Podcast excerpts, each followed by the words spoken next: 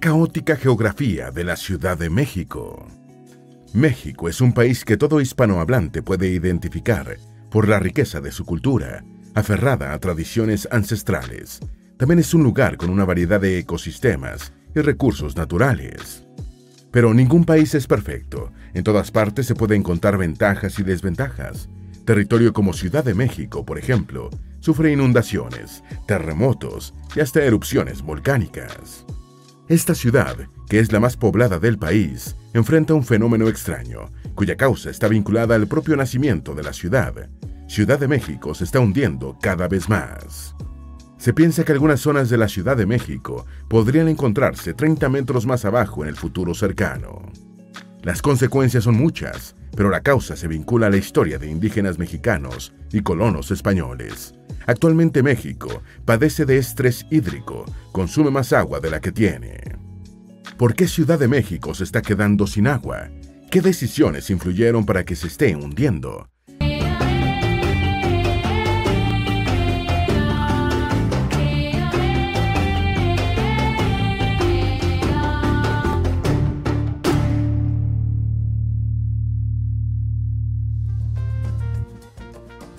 Ciudad de México, una de las capitales más relevantes del mundo. En México viven cerca de 129 millones de personas. Es el país con mayor cantidad de hispanohablantes en todo el mundo. También es uno de los países más montañosos del planeta. Gran parte de México está rodeado de montañas, valles y mesetas. México se encuentra en América del Norte, en una zona propensa a sufrir terremotos y otros fenómenos naturales de tipo geológico. Esto se debe a que está en el cinturón de fuego del Pacífico, una zona donde varias placas tectónicas chocan y generan actividad sísmica. Este fenómeno se llama subducción.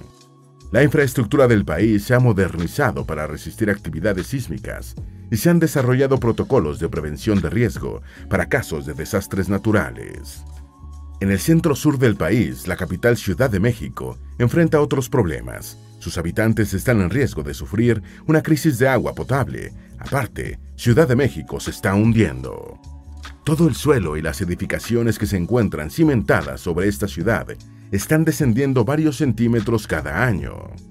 Y aunque esos centímetros pueden parecer poca cosa, lo cierto es que representan un riesgo para la infraestructura y los habitantes. Es una de las zonas del mundo donde el fenómeno de hundimiento del suelo sucede de forma más acelerada. Algunos estudios demuestran que las partes más afectadas de la capital se hunden hasta 50 centímetros cada año. A ese ritmo, en poco más de un siglo, habrá lugares que estarán 30 metros más abajo.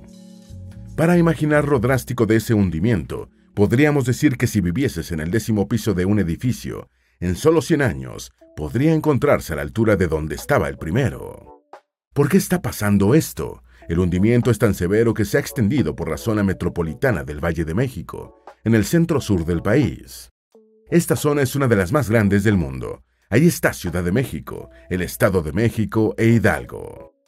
El hundimiento se ha dado por la combinación de dos factores, el natural, que enseguida te explicamos, y por causas históricas y humanas, de las que hablaremos más adelante. Entre las causas naturales se asocia el terreno lacustre. Todo el noroeste del Valle de México está construido sobre el lecho de lo que fue el lago de Texcoco, un cuerpo de agua rico en arcilla. Este suelo es muy blando, por eso tiende a compactarse. Para el año 2020, el suelo arcilloso en su parte más superficial se ha comprimido hasta un 17% y se prevé que en 150 años se podría alcanzar una compactación completa. Para llegar a esta conclusión se han realizado estudios que toman en cuenta más de 115 años de mediciones terrestres. Basta visitar el centro de la ciudad para observar la Catedral del Zócalo y las rampas o diferencia de alturas que muestran el fenómeno. Esto sucede desde su construcción, que fue realizada sobre un antiguo templo religioso azteca. Esa catedral estuvo en construcción durante casi dos siglos, por lo que cada nuevo elemento que agregaba contribuía al hundimiento desigual de la estructura. Por eso llegó a percibirse una diferencia de hasta 3 metros de altura entre los extremos de la catedral. Muchos previeron su colapso. Sin embargo, se realizó un proyecto de túneles subterráneos para lograr la nivelación y el hundimiento aparejado de toda la construcción, lo cual tuvo un buen resultado. Por otra parte, otro factor principal del hundimiento de este tipo de construcciones es la disminución de los mantos freáticos por la extracción de agua de pozos. La extracción de agua del subsuelo empezó a partir de 1876. Esto agravó el problema. La poca disponibilidad de agua y la demanda de este recurso han provocado que se sequen poco a poco los canales del subsuelo. Esto genera espacios que hacen que el suelo arcilloso se compacte cada vez más rápido. Podríamos pensar entonces, ¿quién tuvo la idea de construir una ciudad en donde vivirían más de 20 millones de personas sobre un suelo tan inestable? Y la verdad es que la respuesta a esa pregunta solo la podemos encontrar siglos atrás, en la época precolonial de México, con el imperio azteca y luego con la colonización española. ¿Cómo se establecieron las primeras sociedades en el territorio de Ciudad de México? Se cree que antes del siglo XIV existían siete tribus provenientes de algún territorio del norte llamado Aztlán, que significa lugar de las garzas. Estas tribus comenzaron a migrar en busca de nuevos dominios tenían la creencia de que el dios de la guerra, llamado Huitzilopochtli, les guiaría a un lugar donde tendrían gran poder y dejarían de moverse de un lugar a otro para sobrevivir. La profecía decía que sabrían cuál era ese lugar al ver un águila posada sobre un cactus con una serpiente en el pico.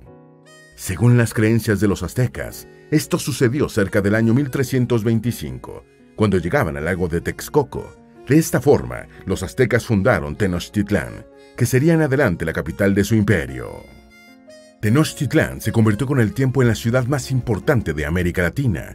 Se abrieron al comercio y se convirtieron en un centro político. Sus tradiciones y ceremonias prevalecieron en la zona.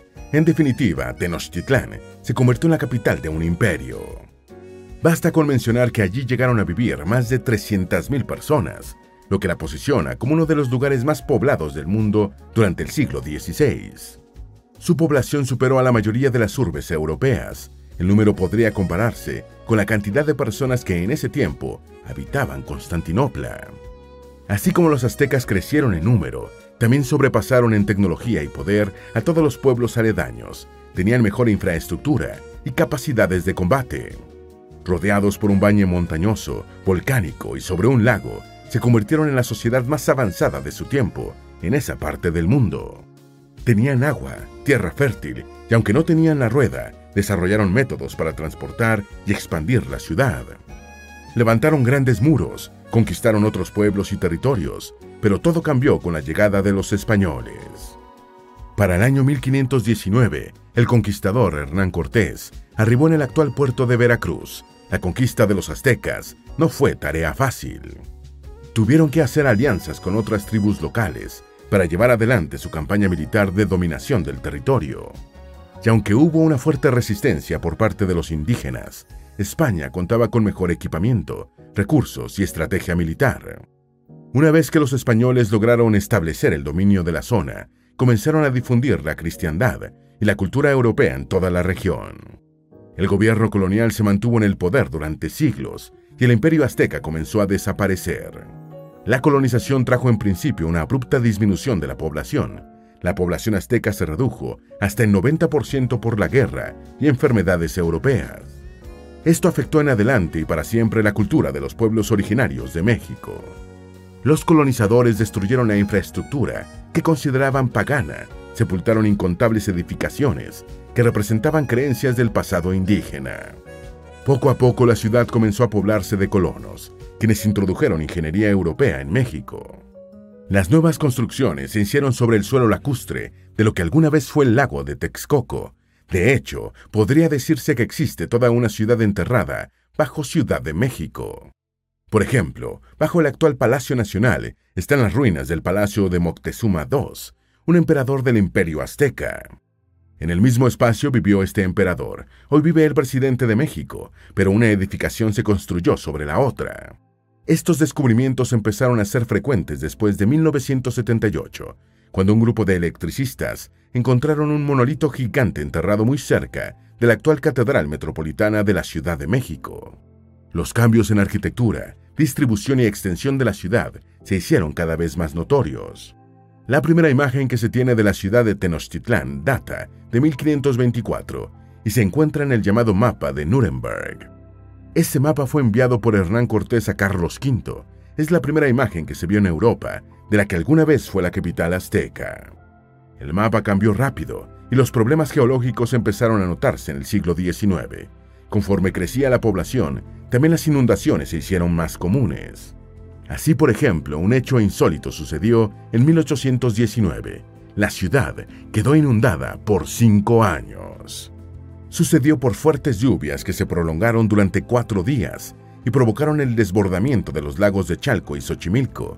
El exceso de agua inundó la ciudad hasta tres metros en algunas zonas. Las principales calles y puentes quedaron destruidos, lo cual dejó aislada partes de la ciudad.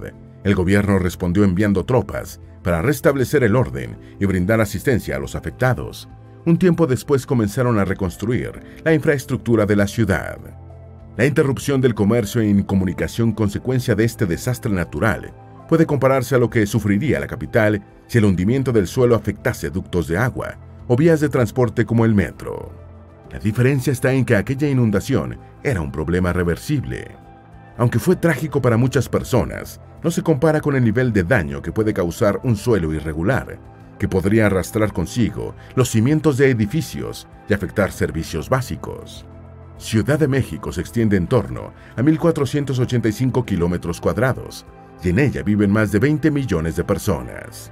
Ese número es muy superior a los 300.000 que hicieron vida en el pasado de Tenochtitlán. Es un número que habla de la cantidad y peso de la infraestructura de una ciudad que, a principios del siglo XX, apenas alcanzaba el millón de habitantes.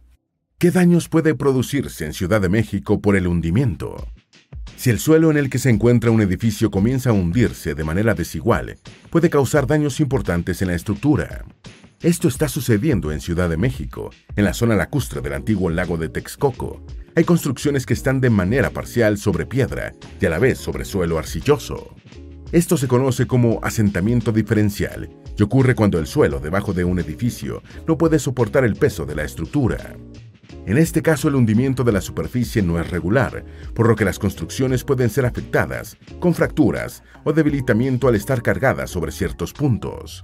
El asentamiento diferencial sucede en Ciudad de México por la composición del suelo y su compactación, como hemos explicado en la primera parte de este video. Cuando el suelo comienza a hundirse de manera desigual, puede hacer que todo el edificio sufra. Podría crearse grietas en las paredes, pisos y puertas, puede provocar que las ventanas se delineen y se produzcan filtraciones de agua. El asentamiento diferencial también causa problemas en sistemas eléctricos y tuberías. A medida que el edificio se mueve y se asienta, las tuberías y el cableado sufren, al punto de provocar fugas de gas y problemas eléctricos. En zonas donde el hundimiento es de hasta 50 centímetros anuales, es lógico pensar que varios edificios serán afectados en gran medida dentro de algunas décadas, al menos si no se toman medidas al respecto. Esos centímetros de diferencia en los cimientos también pueden provocar que las paredes y los techos se vuelvan inestables. Incluso pueden provocar que algún edificio colapse calles, caminos y sistema de alcantarillado podría verse afectado. También las líneas de corriente eléctrica. ¿Qué medidas pueden tomarse para evitar daños en el futuro? Al parecer es un fenómeno irreversible, pero puede amortiguarse de diferentes formas. Lo más importante sería realizar una planificación que tome en cuenta el problema, ya que la extracción de agua del subsuelo es un factor de aceleración en el hundimiento. Luego, en las edificaciones más vulnerables, se deben hacer estudios para implementar técnicas de estabilización del suelo, como el relleno con grava o la instalación de soportes. Lo más complejo sería una reordenación de puntos claves de la ciudad en donde el suelo esté muy afectado. Se pueden introducir nuevas barreras mecánicas para hacer que la infraestructura sea más segura y adaptable. El objetivo sería evitar el hundimiento bajo las casas y edificios. De no ser posible, se tendría que emparejar dicho hundimiento en una zona extensa. Ya en el pasado los desastres han causado muertes y daños significativos en edificios. El hundimiento podría generar consecuencias significativas, ya que el propio tratamiento del problema puede interrumpir la economía y hasta la cadena de suministros. El tratamiento puede representar de igual forma daños en el medio ambiente y provocar impactos de salud por contaminación de aire y agua. Pero nada sería peor que el deterioro de todo el sistema por el hundimiento de puntos claves que permiten el funcionamiento de la ciudad. Para los mexicanos, luchar contra el riesgo de fenómenos naturales, como terremotos y huracanes, es parte de las tareas clave que tienen como sociedad. Pero luchar contra problemas como el hundimiento del terreno es más complejo. De mantenerse la situación, se espera que el suelo se siga compactando durante unos 150 años, lo cual se traducirá en 30 centímetros más de hundimiento. El hundimiento afecta el almacenamiento de agua subterránea, un problema esencial si consideramos que, de seguir el problema como va, Ciudad de México agotará sus reservas de agua para el año 2030.